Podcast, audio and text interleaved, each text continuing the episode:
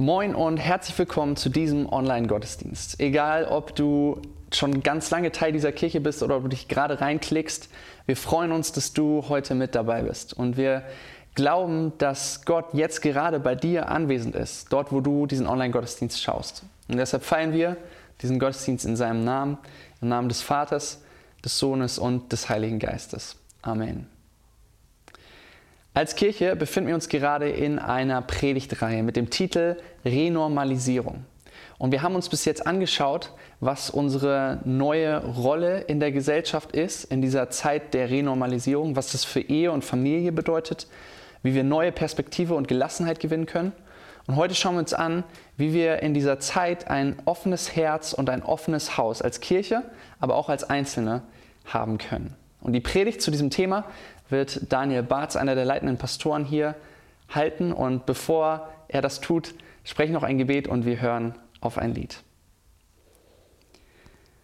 Guter Vater im Himmel, vielen Dank für diesen Tag. Danke für diesen Gottesdienst.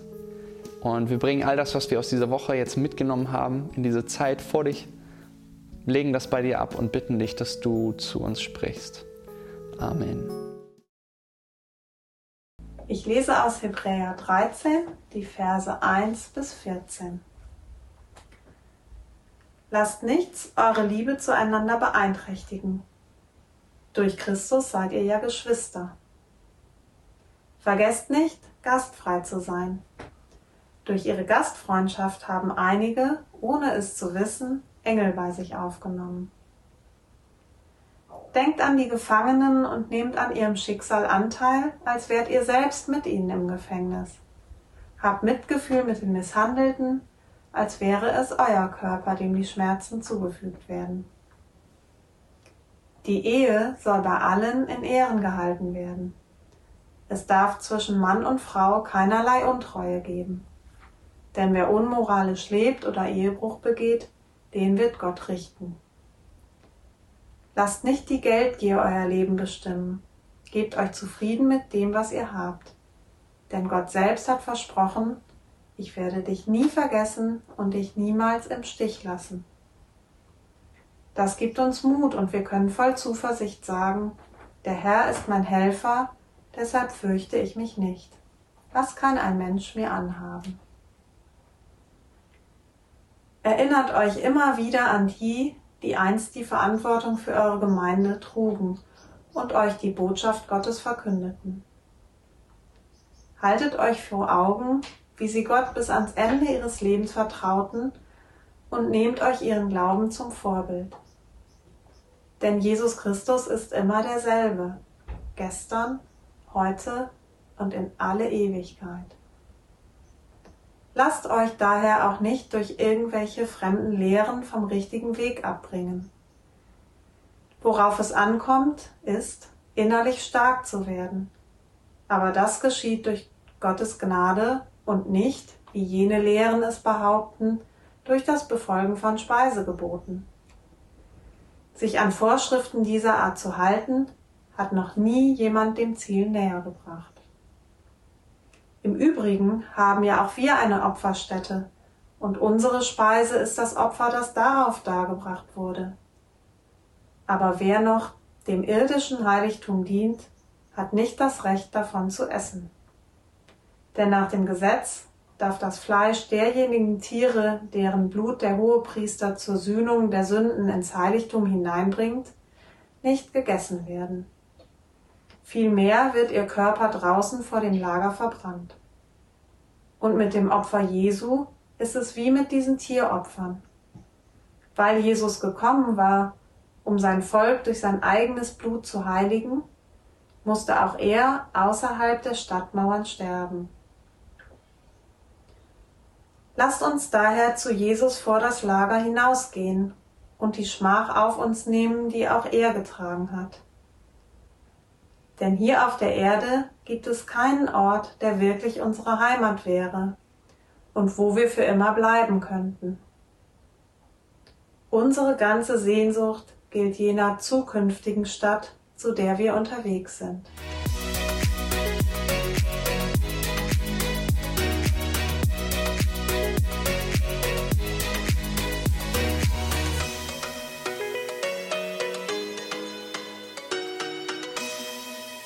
Hallo auch von mir an dieser Stelle. Wir sind immer noch mitten in der Predigtserie, die heißt Renormalisierung. Und dabei geht es darum, wie wird das neue Normal aussehen, wenn Corona sich so langsam davonschleicht. Und äh, heute ist die vorletzte Predigt dazu.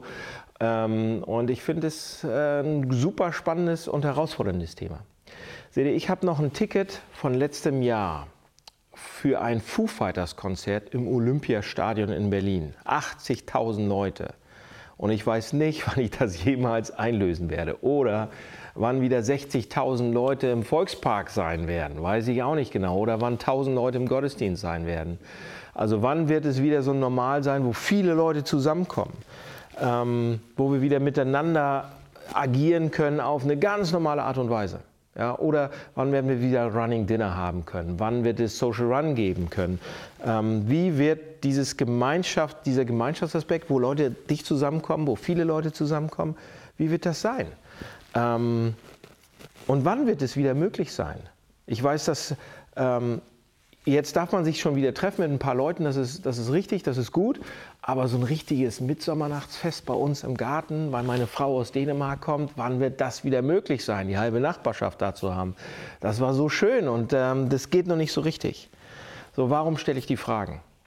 Ähm, ich glaube, dass durch Corona wir in einen Modus gekommen sind, wo wir eher vielleicht ein bisschen vorsichtiger sind, wo wir schon überlegen, wen lade ich ein und mit wem verbringe ich Zeit. Oder von draußen, dass wir auch beobachtet werden, mit wem verbringt der Pastor seine Zeit, wie viele Leute sind in seinem Garten und so weiter. Vielleicht ist es bei euch so genauso. Und deshalb stelle ich die Frage, äh, weil ähm, wenn wir Christen sind, wenn man Christ ist, bedeutet das tief im Kern, dass wir nicht für uns alleine leben, dass wir nicht für uns alleine da sind, sondern dass wir für viele andere da sind. Wenn man Christ ist, bedeutet das, ähm, dass wir nicht nur für unsere Freunde da sind, nicht nur für uns alleine, sondern für alle anderen auch. Das bedeutet für uns auch als Kirche, dass wir eine Kirche sind nicht für uns alleine, sondern für andere, für viele andere. Und reife, erwachsene Christen wissen das. Reife, erwachsene Christen leben auch so. Sie leben für andere. Sonst seid ihr keine reifen, erwachsenen Christen. Und woher weiß ich das? Äh, schau doch Jesus Christus an. Jesus war komplett für andere da, nur für andere da. Er gab sich komplett hin, damit wir Familie werden können, damit wir von, von anderen zu, zu seiner Familie werden können. Ja? Damit wir in seine Gemeinschaft reinkommen können mit ihm. Und es gibt in der Bibel ein, ein oder es gibt mehrere Prinzipien, aber eins davon ist ein tiefes, gutes Prinzip ähm, aus der Bibel von Jesus Christus. Ähm, eben, wir sind nicht für uns alleine da. So, wie kann das jetzt aussehen? Ähm, oder vor allen Dingen, wie möchte Gott, dass wir unseren Freunden, unseren Nachbarn, unseren Kollegen, mit Menschen umgehen, die vielleicht anders sind oder anders denken als wir oder die wir gar nicht kennen? Wie soll das, wie soll das gehen? Und es gibt tatsächlich einige Texte und Hinweise in der Bibel dazu. Ähm, zum Beispiel dieses eine Prinzip, was ich richtig gut finde. Und äh, wir würden das übersetzen mit Gastfreundschaft. Ja? Und wenn wir Gastfreundschaft hören, dann denken wir erstmal an verschiedene Bilder, die wir im Kopf haben. Und wir denken vielleicht nicht sofort das Gleiche, was die Bibel damit meint. Woran denkt ihr, wenn ihr an Gastfreundschaft denkt? Ich denke zum Beispiel an ein, ähm, an ein, an einen Urlaub bei meiner Tante Ella in Kanada. Ähm, meine Brüder und ich waren sie besuchen. Sie war schon sehr, sehr alt. Sie sind nach dem, ähm, vor und nach dem Krieg äh, ausgewandert nach Kanada.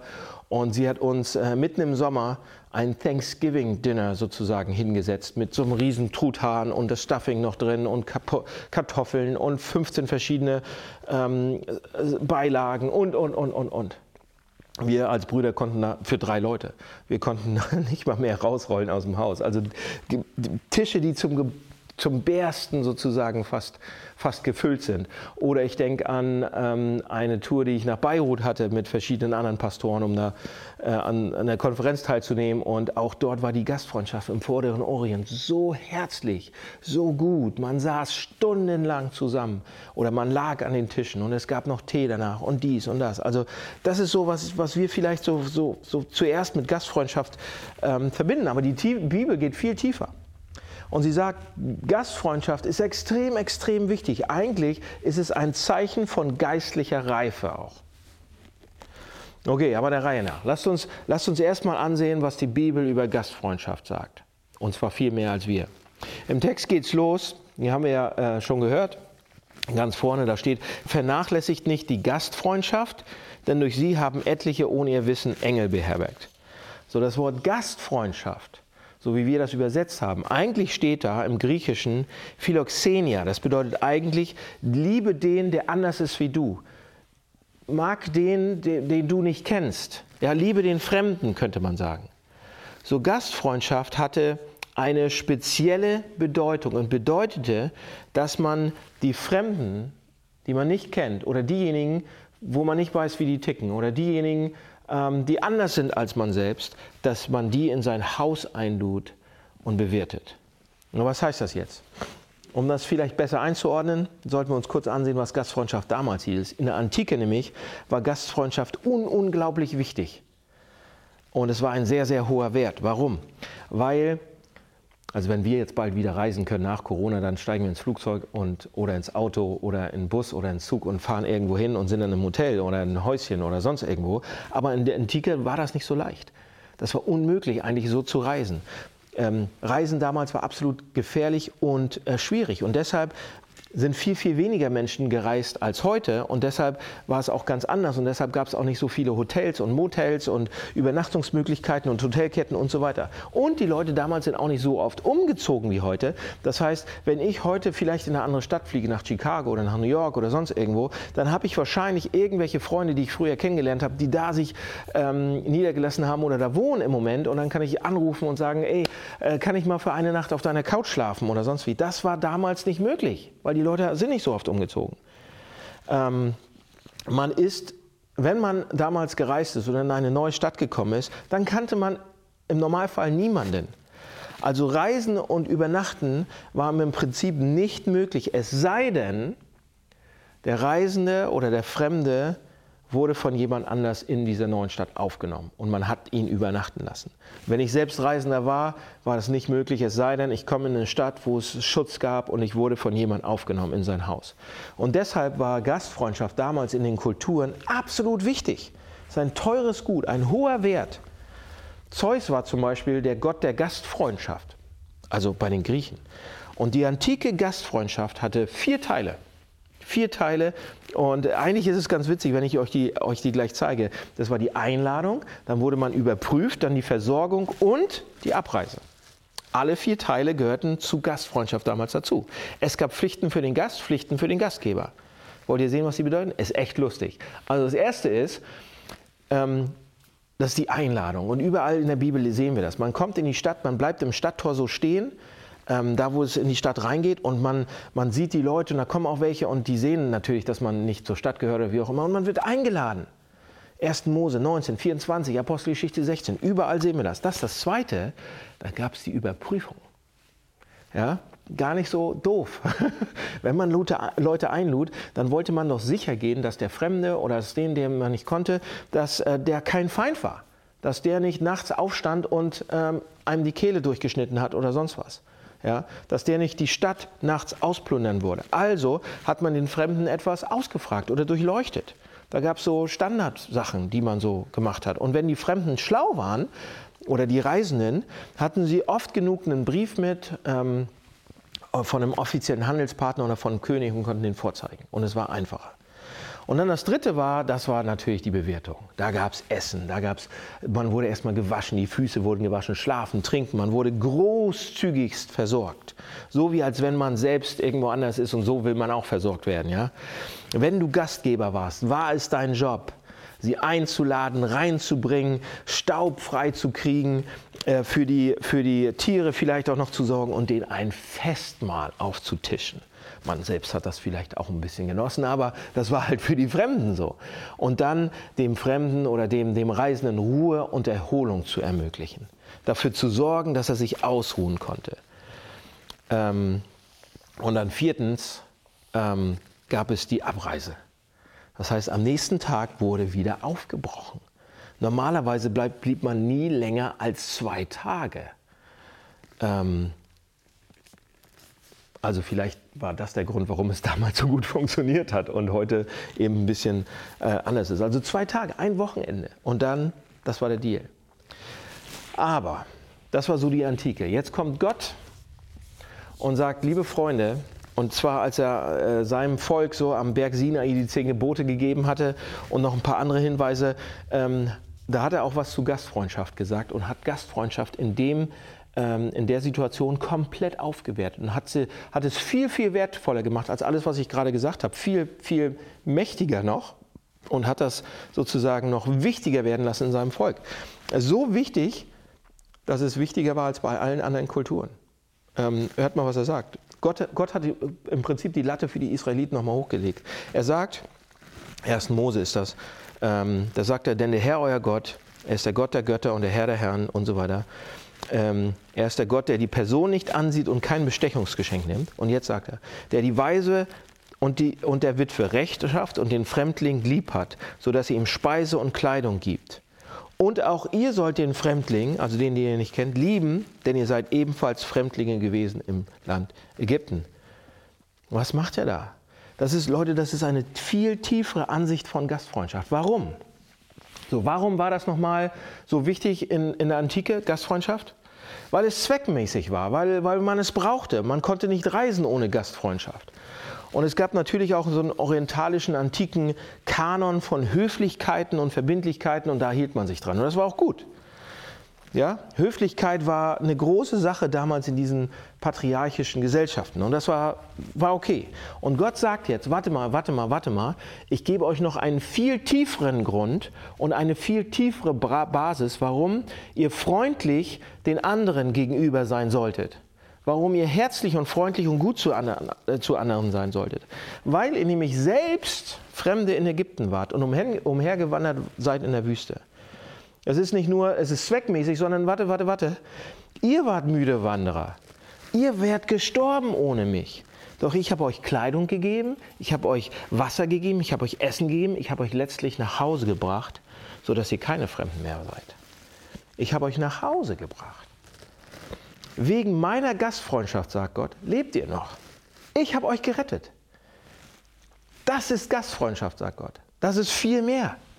Er sagt, wenn ihr durch meine Gnade gerettet seid, dann habt ihr lebensgebende Gastfreundschaft bekommen. Meine geistliche oder spirituelle Gastfreundschaft.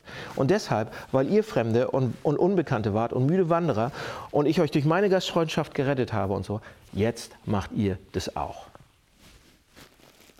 Geht und macht es genauso. Aber nicht nur das.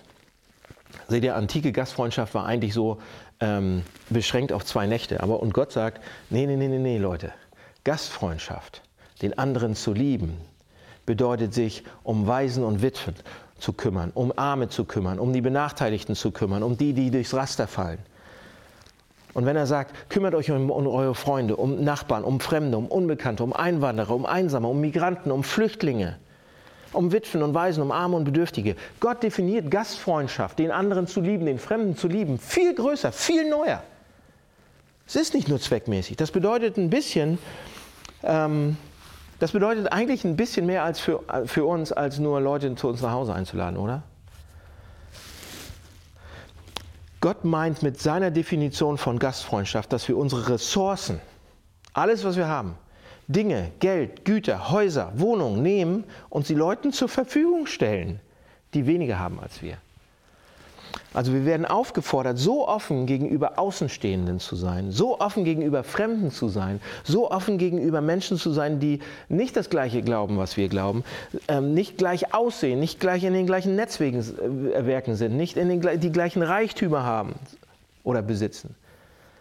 Wir sind aufgefordert, gastfreundlich zu sein weil sie müde Wanderer sind. Das ist Gastfreundschaft. Viel, viel mehr. Und jetzt ähm, legt Gott einen drauf und sagt, vergesst nicht die Gastfreundschaft, vergesst nicht die Fremden, die anderen, anderen zu lieben. So haben etliche ohne ihr Wissen Engel beherbergt. Steht da. Engel beherbergt.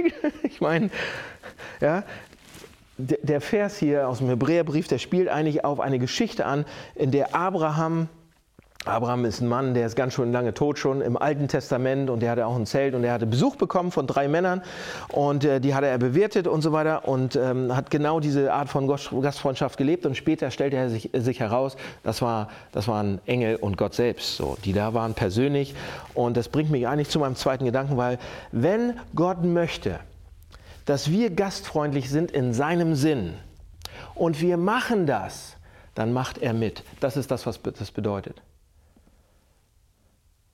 Gott sagt, ich bin dann dabei. Ich bin dann vor Ort. Wenn ihr Gastfreundschaft übt, wenn ihr gastfreundlich seid, so wie ich das möchte, dann werde ich dabei sein. Wie? William Lane, ähm, der schreibt folgendes. Christen haben die Erwartung, dass Gott eine wichtige Rolle im normalen Miteinander zwischen Gästen und Gastgebern spielen wird. Diese Erwartung verleiht Gastfreundschaft eine sakramentale Qualität. Der Verweis auf diejenigen, die Engel aufnehmen, ohne es zu wissen, spiegelt die Sensibilität des Schriftstellers wieder für die heiligen Qualitäten der Gastfreundschaft. So, was sagt er? Was sagt er? Er sagt, christliche Gastfreundschaft hat etwas Sakramentales. Was ist ein Sakrament? Taufe, Abendmahl, das sind so Sakramente, das sind normale Sachen eigentlich, Wasser, Wein, Brot. Man kann sie überall kaufen, die sind ganz normal, nichts Besonderes. Und doch, wenn sie Gott gewidmet sind und er sie nutzt, dann werden diese normalen Sachen äh, Werkzeuge für Gottes Kraft. Und mit Gastfreundschaft ist es genauso. So wisst ihr, was das bedeutet. Wenn ihr mit jemandem essen geht oder jemand zu Besuch kommt oder jemand einladet, wenn ihr jemanden versorgt, ihr, ihr, ihr zuhört, ihr zusammen seid, ihr zusammen esst, dann kann Gott wirken. Das ist das, was es bedeutet. John Piper sagt, wenn wir Gastfreundschaft üben, werden wir zu Kanälen von Gottes Gastfreundschaft, anstatt zu selbstzerstörenden Sackgassen, also um uns selbst zu drehen. Ja? Die Freude, Gottes Gastfreundschaft zu empfangen, hört aber auf und stirbt, wenn sie nicht in unserer eigenen Gastfreundschaft zu anderen aufblüht. Er sagt, wir werden Gottes Gastfreundschaft für uns selbst, positiv ausgedrückt, tiefer und besser verstehen, wenn wir selbst in seinem Sinne gastfreundlich sind.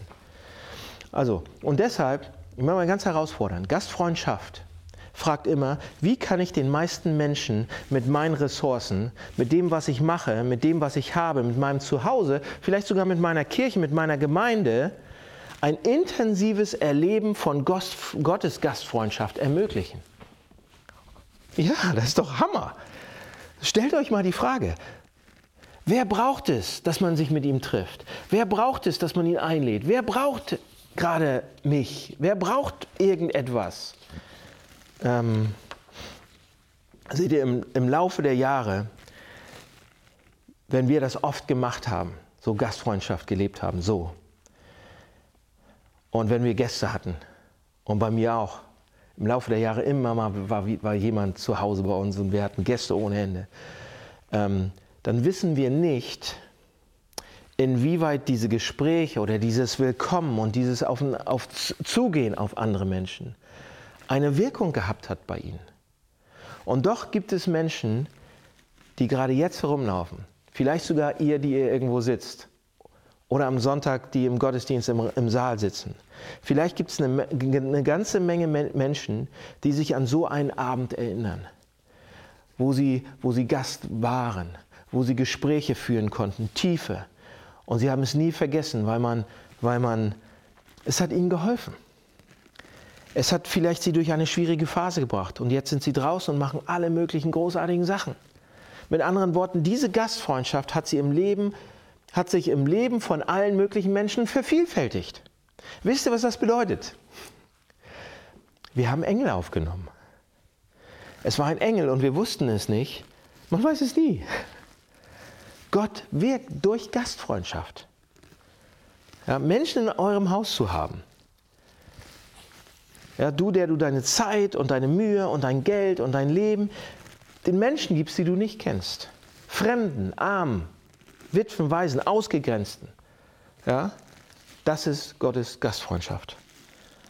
So Leute, Gastfreundschaft ist eine innere Einstellung. Es ist nicht das, was man macht. Das merkt ihr mittlerweile, oder? Es ist eine innere Einstellung. Man will den Fremden zu einem Gast machen, einem Freund, einem Bruder, einer Schwester. Man will ihn sozusagen umarmen.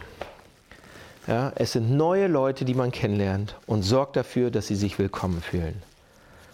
Ja, und gerade bei den Leuten, die die Welt ausgeschlossen hat oder die sagen, ah, die sind aber komisch, die sind vielleicht anders, ungeliebt oder komisch oder arm oder nicht vernetzt. Wenn wir solche Leute willkommen heißen, solche Leute fühlen sich als Teil bei uns, dann haben wir Gottes, Gottes Gastfreundschaft sozusagen gemacht, getan.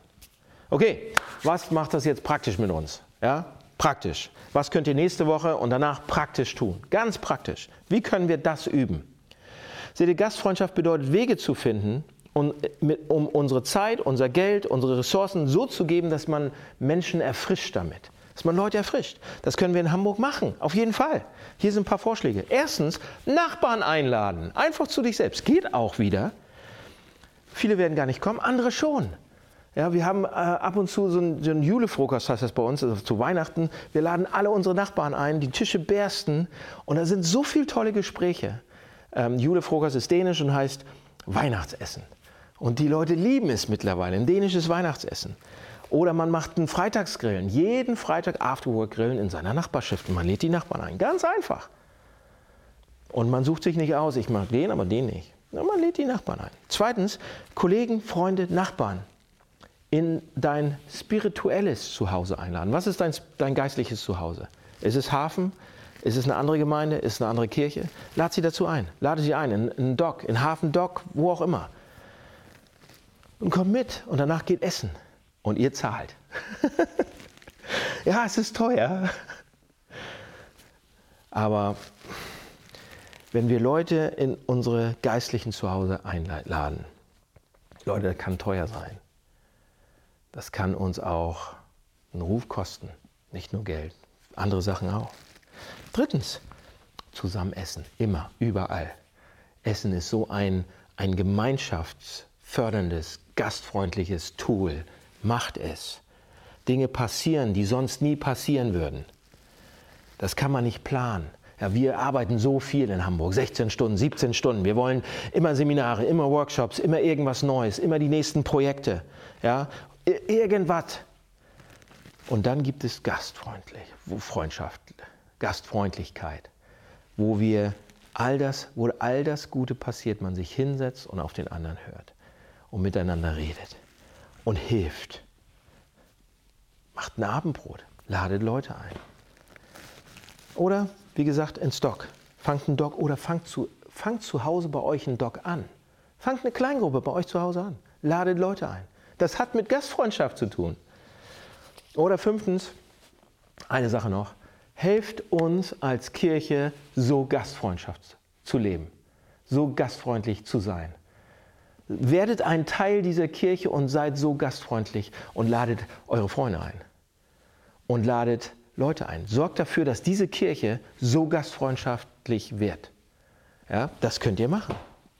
So, aber Jetzt bin ich auf der Schlusskurve. Aber Gastfreundschaft, so wie wir das geschrieben haben und so, äh, oder so wie ihr das gerade erzählt habt, sagt ihr, also das ist ja doch ganz schön schwer. Du willst ja nicht nur, dass ich mal jemand auf dem Eis einlade, so, sondern das ist nicht leicht. Und äh, der eine oder andere kann es besser, der eine oder andere schlechter. Aber wir sehen hier im Text auch, und das gebe ich euch mit jetzt zum Schluss, dass Gott uns zwei gute Ressourcen mitgibt für Gastfreundschaft, dass wir gastfreundlich sein können. Er gibt uns zwei Dinge, damit wir es machen können. Eine aus der Vergangenheit, eine aus der Zukunft. Wollt ihr sehen? Also Vers 5, das ist aus der Vergangenheit. Da steht, ich werde dich nie vergessen und dich niemals im Stich lassen. Und wenn wir das so lesen, ist nett, Gut, super, aber im griechischen Original ist dies einer der besten, wunderbarsten Verse in der ganzen Bibel. Echt, ohne, ohne Witz. Seht ihr, die deutsche Übersetzung bringt das fast nie so rüber, aber es gibt diesen ersten Satzteil, der sagt, ich werde dich nie ver verlassen. Ja? Ich werde dich nie vergessen. Ähm, aber im Griechischen sind das zwei Verneinungen. Da steht nämlich, ich werde dich nie und nimmer verlassen. Ich werde dich niemals, niemals. Ja, zweimal, so doppelt wichtig macht er das. Und dann der zweite Satz lautet eigentlich, ich werde dich nie im Stich lassen, aber eigentlich, was am Griechischen steht, ich werde, da steht, ich werde dich nie, nie, nie verlassen. Also fünf Verneinungen in einem Satz. Das ist grammatikalisch komplett übertrieben, selbst im Griechischen. Das schlägt uns geradezu mit der Unbedingtheit dessen, was Gott uns sagen will, so eins um die Ohren. Er sagt, das ist absolut bedingungslos. Und er sagt, ich werde dich niemals, niemals, niemals, niemals, niemals verlassen und vergessen. Er meint es wirklich ernst. Also wie können wir das wissen? Wie könnten wir darauf vertrauen? Seht ihr, wenn, wir diese absolute Gewissheit von Gottes Liebe hätten, diese absolute Gewissheit, dass Gott mich niemals, niemals, niemals, niemals, niemals verlässt, niemals, egal was ich getan habe, egal was ich tun werde, egal wo ich gerade stehe, dann befreit uns das, gastfreundlich zu sein. Aber wie könnt ihr das kriegen? Wie könnt ihr diesen Sinn davon, dieses Gefühl davon kriegen? Woher wissen wir, dass das wahr ist? Aber hier ist, wie wir wissen, dass es wahr ist. Vers 12. Weil Jesus gekommen ist, um das Volk durch sein eigenes Blut zu heiligen, musste er auch außerhalb der Stadtmauer sterben. Wisst ihr, was das bedeutet? Außerhalb der Stadtmauer. Als Jesus starb, erlebte er absolut das Gegenteil von allem, was die Bibel über Gastfreundschaft sagt. Komplett. Ja, ein, ein Fremder kommt ans Stadttor und Gastfreundschaft bedeutet, hinzugehen und die müden Fremden einzuladen, hineinzunehmen, zu bewerten und zu beschützen. Doch Jesus Christus war drin und ist hinausgeworfen worden und getötet worden. Das ist genau das Gegenteil von Gastfreundschaft. Und warum? Das bringt uns eigentlich zurück an ganz den Anfang. Ja, wenn wir zum Anfang der Bibel zurückgehen, in den Garten Eden, da waren wir zu Hause. Was meine ich damit? Wir waren an einem Ort ohne Tod und ohne Abschied. Das war unser Zuhause, unsere Heimat. Seht ihr, ein, eine Heimat ist ein Ort, an dem wir geliebt werden. Heimat ist ein Ort, der zu uns passt. Im Garten Eden war weder Tod noch Abschied. Es gab keine Verwesung, es gab kein Verblassen, es gab keine Krankheit. Wir waren absolut zu Hause. Wir waren, wir waren, wir waren nicht verloren. Aber wir haben es verloren danach, weil wir uns von Gott abgewandt haben, weil Gott uns egal war und wir gingen raus. Selbst, und selbst Leute, selbst, selbst die Menschen, die wirklich ein tolles Zuhause haben und sich wohlfühlen und so weiter, selbst die Menschen, die in einem Land geboren sind und aufgewachsen sind, wo alles toll ist. Aber es gibt einen Sinn in uns. Wir spüren das irgendwo, dass trotzdem das, wo ich total mich wohlfühle auf dieser Erde, irgendwie fehlt da was. Irgendwie ist das nicht der Ort, wo wirkliche Heimat ist. Denn selbst diese Orte oder diese Stellen werden irgendwie im schlimmsten Fall irgendwann verblassen. Und sie bleiben nicht. Es wird Veränderung geben. Es gibt dauernd Veränderung. Guckt unsere Kirche an, dauernd Veränderung. Und eine der schlimmsten Sachen ist, du hast ein wunderbares Zuhause, total toll, aber es ist, und dann zu sehen, wie manche Menschen gehen oder sterben. Wir sind nicht zu Hause, wir sind, auf einer, wir sind Wanderer, wir sind alle Wanderer in gewisser Weise. Wir sind rastlose Wanderer. Wir sind müde Wanderer, wir sind alle im Exil, wir sind noch nicht zu Hause weil wir uns von Gott entfremdet haben und wir haben es, wir haben es absolut verdient. Ich weiß, das ist schwer zu sagen und schwer zu hören, aber denkt daran, dass in der antiken Gastfreundschaft, wenn man außerhalb des Tores war, ähm, und dann wurde man, durfte man reinkommen, dann wurde man eingeladen, aber dann wurde man erstmal geprüft, durchleuchtet, um sicherzugehen, dass man selbst nicht die Stadt sozusagen überfallen würde. So, jetzt meine Frage, wenn wir überprüft werden würden, jetzt von Gott, was würde man dort finden? Wisst ihr, was, was man finden würde? Was unser Herz wirklich will. Unser Herz will wirklich das Sagen haben, nicht Gott das Sagen überlassen. Wir wollen das Sagen haben. Wir wollen die Welt regieren. Wir wollen eigentlich sagen, was richtig und was falsch für uns ist. Wir wollen an der Stelle von Gott stehen, wenn wir ganz ehrlich sind. Ich will mein eigenes Leben führen. Wir wollen nicht, dass Gott uns sagt, was ich zu tun und zu lassen habe. Und deswegen sollten wir, sind wir getrennt von ihm. Deshalb sind wir im Exil. Und das ist auch, was wir verdient haben, genau aus den Gründen. Aber, aber, und das ist die gute Nachricht, das ist, die, das ist der Kern des Christentums, die gute Nachricht. Am Kreuz wurde Jesus Christus aus dem Tor rausgeworfen. Er wurde aus der Stadt rausgeworfen. Absolut. Und das ging bei Jesus ja schon vorher los. Er wurde in einem Futterdruck geboren, in einem Gasthaus, irgendwo in einem Stall. Nicht zu Hause, An einer Stelle sagt er sogar, Füchse haben Höhlen, Vögel haben Nester, aber der Menschensohn hat keinen Ort, wo er sein Haupt hinlegen kann. Er war ein heimatloser Wanderer und er starb außerhalb des Tores, hinausgeworfen, getötet. Und am Kreuz schreit mein Gott, mein Gott, warum hast du mich verlassen? Verlassen, komplett. Aber hier im Text heißt es, niemals werde ich dich verlassen, niemals werde ich dich aufgeben. Aber Gott hat das mit Jesus gemacht. Gott hat ihn aufgegeben, Gott hat ihn verlassen. Warum? Das ist eigentlich das, was wir verlieren, verdienen, oder? An unserer Stelle, Leute, nahm Jesus Christus diese kosmische Obdachlosigkeit auf sich. An unserer Stelle nahm Jesus das, das, das ultimative Exil auf sich, das wir eigentlich verdienen. Und damit bezahlt er für alles, sodass Gott uns reinholen kann. Jesus wurde verstoßen, damit Gott uns reinbringen kann. Jesus wurde heimatlos, damit Gott uns radikale Gastfreundschaft schenken kann und seine Familie aufnehmen kann. Epheser 2, da steht, denn dank Jesus Christus haben wir alle freien Zugang zum Vater. Ihr seid jetzt nicht länger Fremde, sondern Bürger des Himmels. Ihr gehört zu Gottes Haus, zu Gottes Familie. Er musste raus, damit wir reinkommen können und zu Gottes Familie gehören. Und Leute, da ist noch ein, eine kleine Sache aus der Zukunft. In Epheser 2, Vers 14 steht, wir warten auf die Stadt, die kommen soll. Wisst ihr, welche Stadt das ist? Offenbarung 21, 22. Das ist die Stadt Gottes. Wenn wir auf diese Stadt schauen, auf, diesen, auf den Baum des Lebens, das ist der Garten Eden wieder, da ist unser wahres Zuhause. Das wartet auf uns. In der Zukunft wird Gott endlich aufgrund dessen, was Jesus Christus getan hat, die Tore des wirklichen Zuhauses richtig aufmachen und uns dieses endgültige, leckere Festmahl, da dürfen wir dran teilnehmen. Und das wird unser endgültiges Zuhause, wo alles, alles, alles gestillt wird, was unser Herz sich jemals ersehnt hat. Endlich werden wir keine müden Wanderer mehr sein. Und endlich werden wir die Sehnsucht in unseren Herzen gestillt kriegen, bis zum Anschlag, weil Jesus raus musste und absolut allein verlassen sein musste und heimatlos. Leute, wurde er zum ultimativen Gastgeber für uns. Und wenn wir das wissen, schaut euch an, was der Text zum Schluss sagt. Lasst uns deshalb zu Jesus vor das Lager hinausgehen. Wisst ihr, was das bedeutet? Lasst uns die Kosten der Gastfreundschaft tragen für andere jetzt. Egal, was es kostet. Auch wenn du dich als Christ vielleicht outen müsstest, um Leute einzuladen oder Leute hier in den Hafen einzuladen, Geld auszugeben, um Leute in dein Haus zu holen.